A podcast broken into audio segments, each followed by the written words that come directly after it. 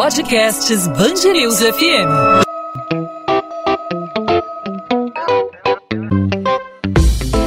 Dois às 20, com Maurício Bastos e Luana Bernardes. Partir de quinta-feira, o uso de máscaras na cidade do Rio de Janeiro passa a ser obrigatório. A medida é mais uma iniciativa da Prefeitura para conter o avanço do coronavírus na capital fluminense.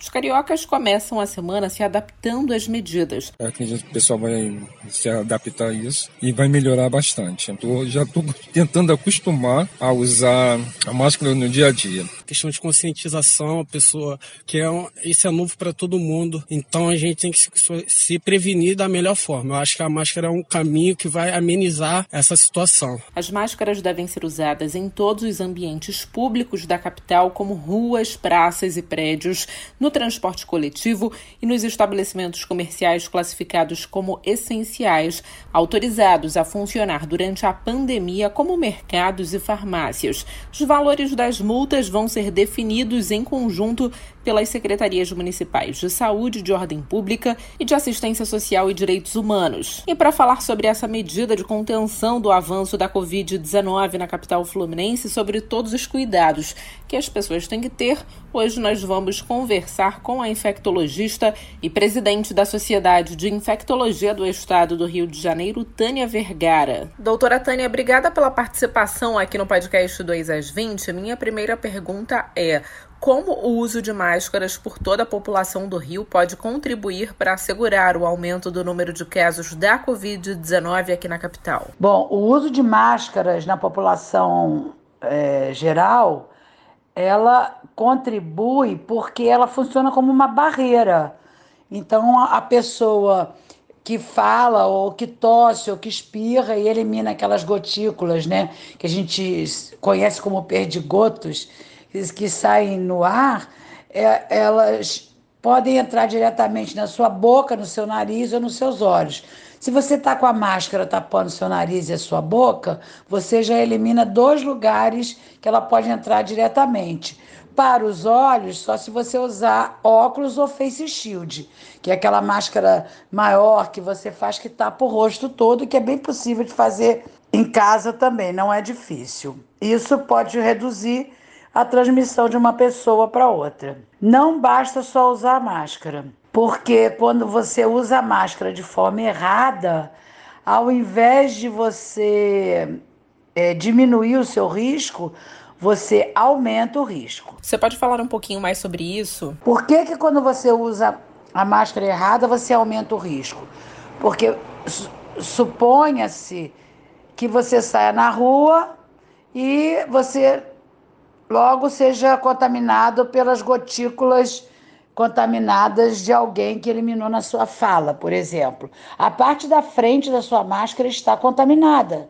Se você tocar na parte da frente da sua máscara e imediatamente não higienizar sua mão, lavando vigorosamente ou com álcool gel, e passar sua mão na sua boca, seu nariz ou seus olhos, você mesmo se contamina.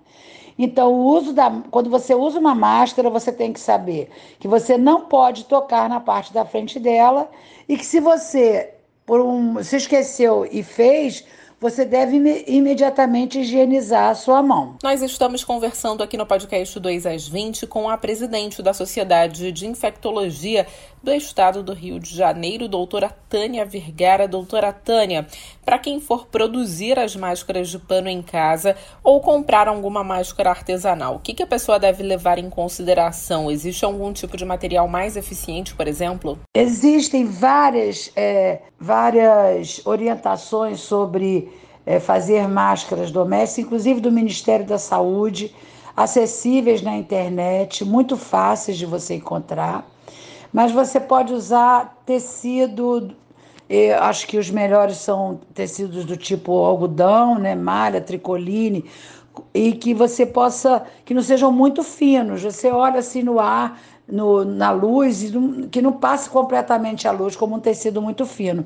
E você pode colocar uma camada dupla é, para proteger ainda mais. Você pode encontrar várias orientações em vários sites, mas eu acho que um site que tem uma boa orientação é do Ministério da Saúde. E até quanto tempo a pessoa pode usar a mesma máscara antes de lavar e trocar? As máscaras caseiras de pano, elas são feitas para usar por pouco tempo. O ideal é que você troque essa máscara a cada duas horas. O ideal é que se conhece hoje, né, gente? Esse conhecimento é adquirido há pouco tempo. Mas o que se conhece hoje é que o ideal é que você troque a cada duas horas. Por quê?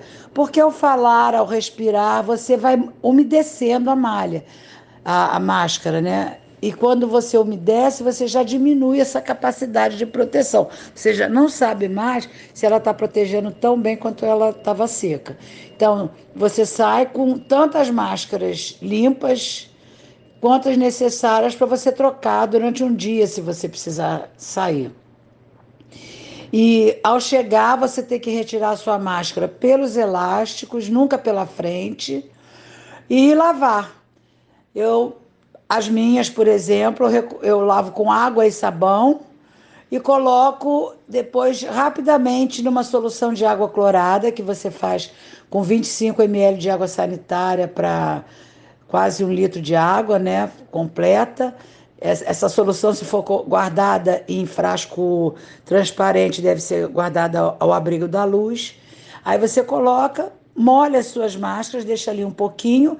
Eu não enxago nem seco, eu penduro as máscaras com aquela solução e ela seca, não fica fedorenta, não fica com um cheiro ruim. Depois você passa e elas são reutilizáveis. Toda vez que a pessoa vai à rua, mesmo que por um período de tempo curto, ao chegar em casa ela deve lavar a máscara, né? Toda vez que a pessoa sai à rua e volta para casa, essa máscara tem que ser considerada como contaminada e deve ser lavada. E existe algum sabão específico para fazer a limpeza? Não, não existe um sabão específico. Você pode usar qualquer sabão da sua limpeza habitual e para você assegurar a higienização, você coloca em água clorada, que eu já expliquei a receita, e se você ainda quiser aumentar, você passa ferro. A máscara não resolve. A gente precisa manter o distanciamento entre as pessoas, a gente precisa lavar com muita frequência a nossa mão e no, se a gente não puder lavar, usar álcool gel. E tem que saber que lavar é direito. Conta 20 segundos. Canta parabéns para você duas vezes e lava todas as, as superfícies da mão a palma, o dorso, entre os dedos, é, as unhas e os polegares. A mesma coisa se você usar álcool gel. Esfregue em todas as superfícies e deixa secar. O estado do Rio registra 4.899 casos confirmados de coronavírus e 422 óbitos pela doença. A Secretaria de Estado de Saúde ainda investiga 196 mortes. O subsecretário executivo da Secretaria de Estado de Saúde do Rio, Gabriel Neves Carvalho, é exonerado do cargo pelo governador Wilson Witzel. A decisão foi publicada nesta segunda-feira em uma edição extraordinária do Diário Oficial do Estado. A medida acontece após Gabriel ter sido afastado. Ele foi responsável pela assinatura de contratos que são investigados pelo Ministério Público do Rio. Segundo o órgão, há indícios de sobrepreço na compra de respiradores e na contratação de empresas empresas para a criação de hospitais de campanha. Procurado, o governo do Rio ainda não se manifestou sobre o caso. A primeira morte dentro da Polícia Militar do Rio de Janeiro pelo coronavírus é confirmada. A sargento Carla Nascimento Dias, que havia em um primeiro teste dado negativo para a Covid-19, através de um segundo exame testou positivo para a doença. A PM também informou que há 34 militares infectados pela Covid-19. A morte de Carla Dias aconteceu na última quarta-feira no Hospital Central da Polícia Militar por decorrência de enfermidade respiratória. A taxa de ocupação dos leitos de UTI na rede estadual do Rio ultrapassa 74%.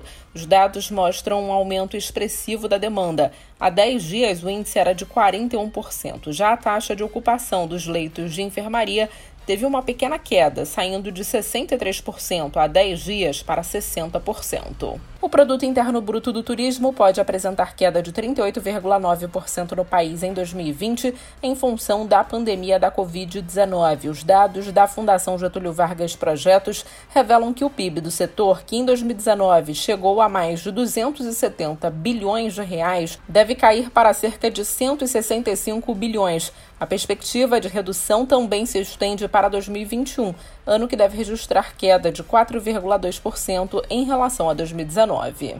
60 adolescentes vão responder pelo crime de dano ao patrimônio após rebelião no Centro Socioeducativo Dom Bosco, na Ilha do Governador, na zona norte do Rio. Ao todo, quatro pessoas ficaram feridas, sendo um servidor e três jovens. Segundo o Degase, colchões, portões e dependências do complexo foram destruídos durante a rebelião que ocorreu no sábado. O Degase apura as causas da confusão.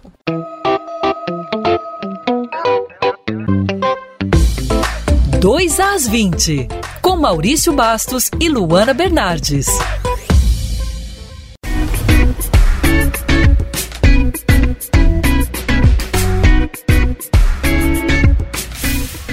Podcast 2 às 20 vai ficando por aqui. Meu parceiro de podcast, o Maurício Bastos, hoje está de folga, folga merecida. E nesta terça-feira ele volta a me acompanhar aqui no podcast 2 às 20 com mais informações sobre o coronavírus, sobre a disseminação da doença aqui na capital fluminense e em todo o estado do Rio de Janeiro. Eu lembro que o podcast 2 às 20 fica disponível sempre de segunda a sexta-feira, a partir das 8 da noite, nas principais plataformas de streaming e também também no nosso site bandnewsfmrio.com.br. A gente volta nesta terça-feira. Até lá!